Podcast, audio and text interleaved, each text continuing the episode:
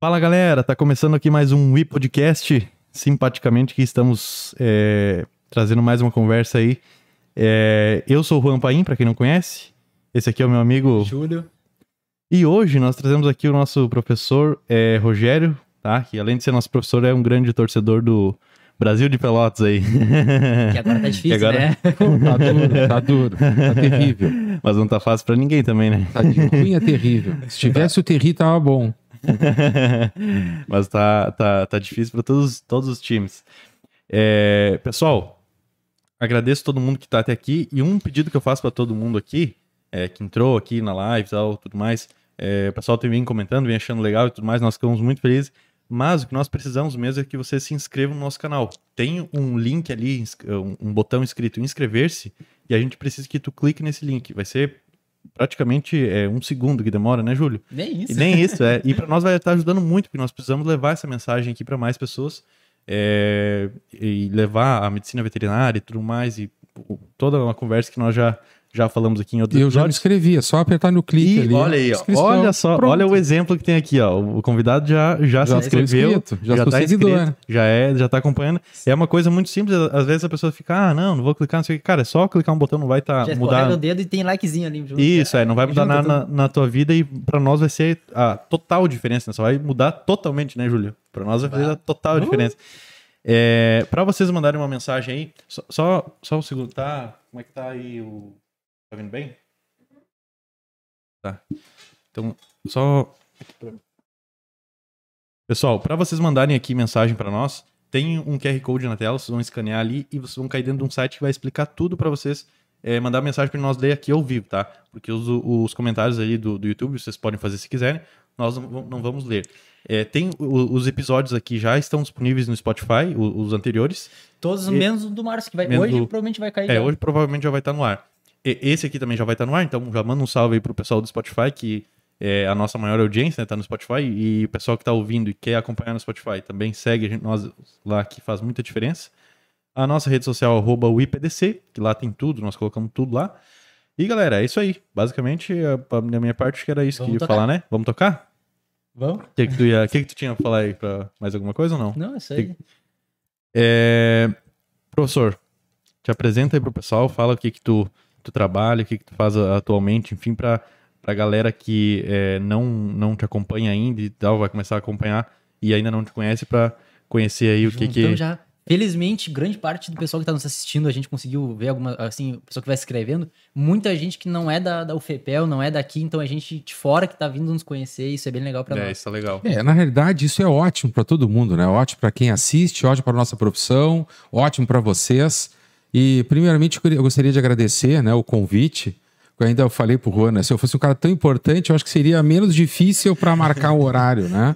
E gostaria de agradecer o convite e cumprimentar vocês pelo empreendedorismo. Pô, É, de minha parte, é muito legal ver dois jovens com esse todo é, amor e carinho à nossa profissão e tentando levar é, o status da nossa profissão, na realidade, para o mundo inteiro, né? É, na Então, parabenizo a dupla. É, eu sei que o convite veio do Juan, né? Em função do, da- da- da- do podcast de vocês. é, que o Júlio ficou assustado, mas não tem que ficar assustado. né? o cara fica assustado na primeira, na segunda, depois na terceira, cara, isso aqui é que nem tomar cerveja. Tu tomou, daí tu vai começar a querer já a cerveja Vai. melhor, tu vai querer né, mais geladinha. Então, é a isso primeira aí demora mesmo. pra descer, depois só desce. É isso aí mesmo. Não, Então, eu gostaria de me apresentar. Eu sou Rogério Bermudes, sou médico veterinário, formado na UFPEL.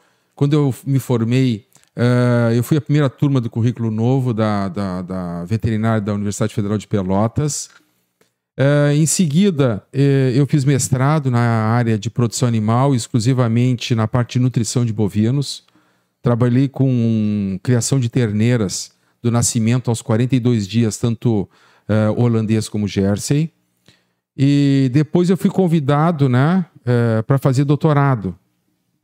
Aí pensei bem, faço doutorado, não faço doutorado?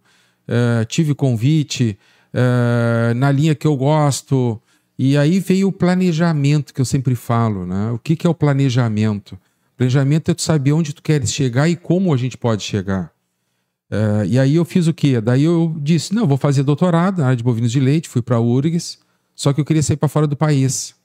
Então eu estava entre o México, Estados Unidos e Argentina para fazer meu trabalho de campo, que a gente fala que é o sanduíche, né?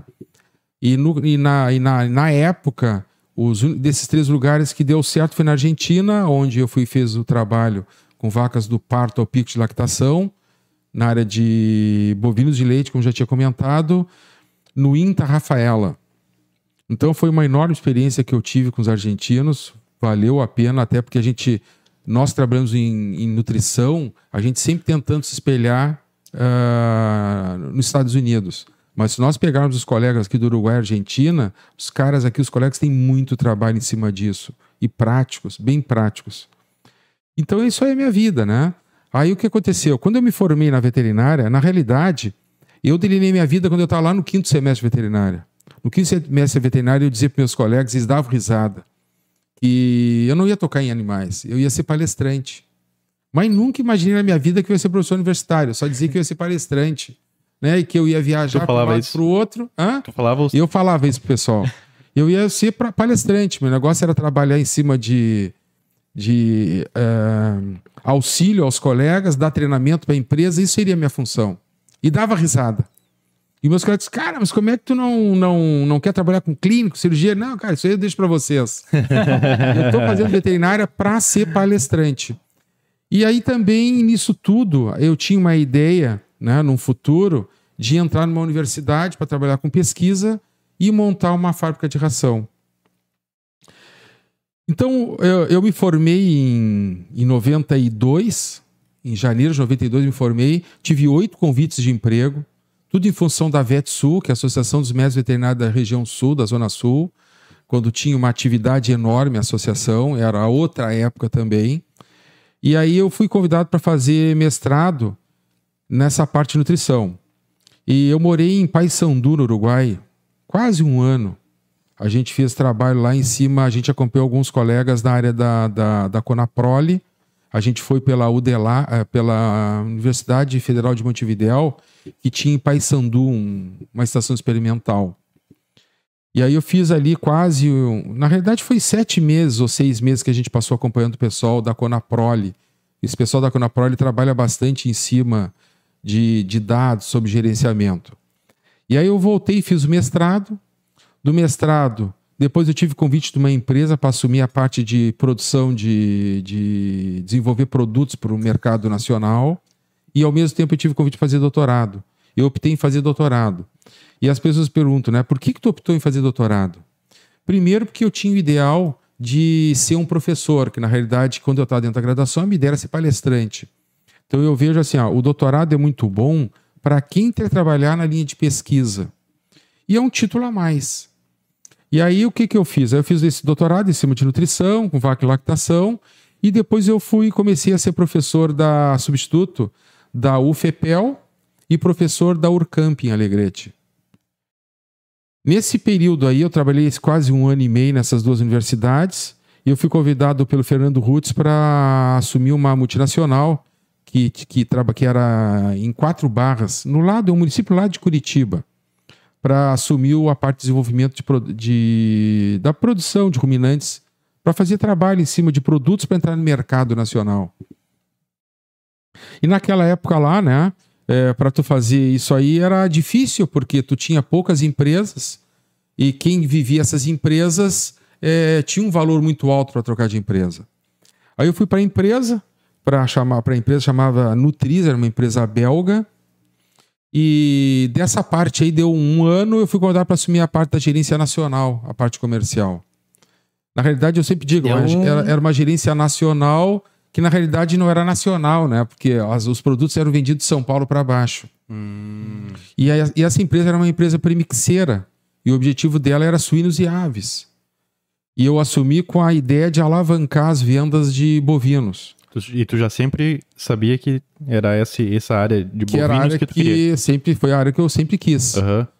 É uma área que me dava muita curiosidade. Hoje é uma área que tem muito emprego, quer dizer, não é só em bovinos, como em suínos e aves tem muito emprego. Se nós levarmos em consideração hoje a área que mais paga na linha de veterinária é, sui- é aves, depois suínos e por último bovinos, área comercial. É impressionante.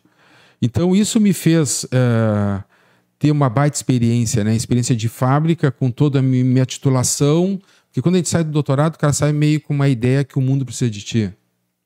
E na realidade, depois no transcorrer do tempo, tu começa a ver que tu é que precisa do mundo, né? São coisas completamente diferentes. E aí, quando eu fui para a Argentina fazer meu trabalho, também foi uma grande experiência, porque era outra cultura, era outro, outra ação de produção. Os animais que eu trabalhava eram em cima de alfafa, eram animais com média de 52 litros de leite, não tinha curva de lactação, eram animais que já saíam com 35, 40 litros de leite já na arrancada, eram animais de altíssima genética. Tu colocava em piquetes de alfafa, em questão de 10 dias, os animais voltavam para o mesmo piquete, para ver a tecnologia que se tinha função do desenvolvimento de, de, de alfafa Certo. e outra Sim. adubação que tinha, que era outra tecnologia, né? Então, tudo isso me fez ganhar vários tijolinhos na minha estrutura para eu montar uma casa. E aí, o que aconteceu? Daí eu fui para essa empresa, eu fazia em torno aí de 10 mil quilômetros mês. Nossa. Eu atendia, tinha boa. semanas que eu atendia Paraná, Santa louco. Catarina e Rio Grande do Sul. E aquilo tu começa a te debater, né? Tu te Desgasta, acordar, né? tu começa a te, tu te desgasta. É, naquela Porque- época a estradinha não era boa, não. Não, não, não era nada bom e não tinha GPS, negão. Vai. Era aqui Ah. a plaquinha, né? Tinha vezes que a plaquinha, a interpretação era errada, tu, ia- tu tinha que ir pra direita e pegar pra esquerda.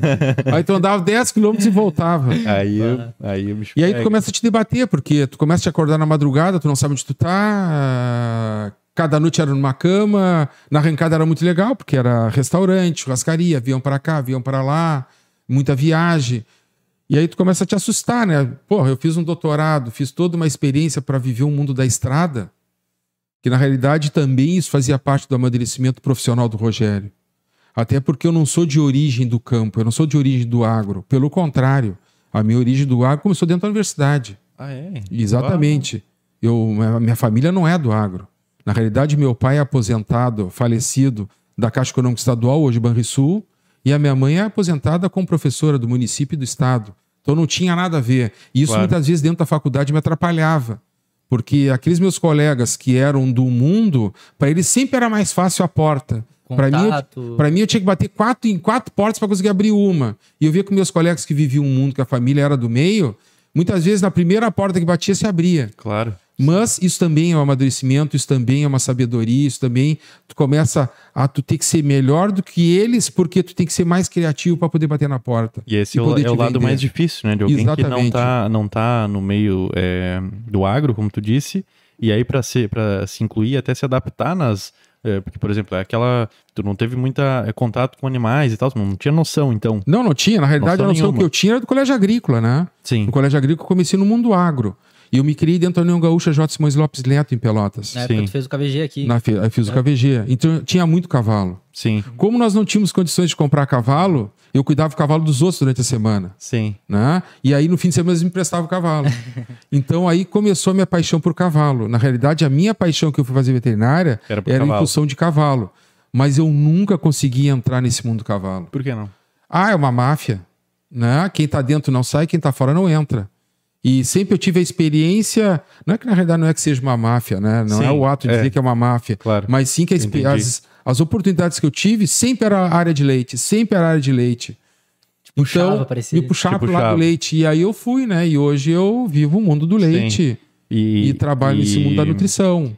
Mas eh, e entre o leite e o corte, tu prefere mais trabalhar no, no, no segmento de leite? Assim, Cara, tu que tem admiração assim, ó, maior. Desculpa quem tá do outro lado aí. Mas quem trabalha com leite, trabalha muito fácil com bovino de corte. Porque trabalhar com bovino de corte é fácil. Agora, quem trabalha com bovino de corte, não trabalha com bovino de leite. Porque o bovino de leite ele não quebra a cabeça. Não tô dizendo que o bovino de corte não seja, Sim, aham. certo? Mas é outro mundo. Mas Claro. eu já escutei muito falar em Aí É um outro corte mundo, que o agora, hein, mundo do corte tem que aprender com o mundo do leite. É, o cara aprendendo com o mundo do leite. Verdade. Tu na ponta do Qualquer, lápis tem que bo- ser. qualquer na linha de ruminantes é fácil Cara, de dominar e trabalhar. Olha que bacana, já, já dessas de ouvir aí, já foi duas, eh, dois comentários que ele fez aqui. Essa de quem trabalha com leite, trabalha com corte fácil, e que o mundo do cavalo é muito mais fechado. E realmente. Não, ele é bem fechado, Não, tudo né? que a gente- dos outros podcasts anteriores, tudo é exatamente. É. Bem, bem bacana isso, e, e às vezes é o que acontece, né? Eu acho que o, o mercado, até hoje em dia também, o mercado do, do bovino, né? Da pecuária bovina, seja leite, seja, Seja corte, corte. enfim, é, tu consegue ter muito, muito mais oportunidades do que no equino, até pela função de que ele é. É, o, é, o equino, embora que hoje o equino ele abriu muito, né? Tem a É. parte de odonto, tem a parte de podologia, tem, tem várias linhas que Mas- abriu muito, mas na minha Sim. época, cara, ou era reprodução ou era reprodução. Mas mesmo assim, por exemplo, hoje o cara se formou e vai sair pro mercado. O bovino, É, o bovino ele é mais fácil tu entrar no mundo do bovino Eu do acho que, que- no mundo do equinos. eu acho que tende a aumentar ainda, né? Com certeza. A tendência é aumentar ainda Com o, certeza. o campo para bovino, eu acredito, né? Não, abre, abre, abre. Hoje, ali, o- o- hoje, por exemplo, na área de nutrição, eu tenho mais emprego do que gente. Incrível que pareça, com toda essa pandemia. Certo? Porque o pessoal quer produzir. É, o Produzir, pessoal quer produzir, produzir, produzir. precisa de é o- técnico, né? E as Aí- empresas estão crescendo muito. E hoje, antes tu falava em região sul do Brasil, região sudeste, hoje o Brasil todo é agro. Sim. Então o mercado está crescendo muito.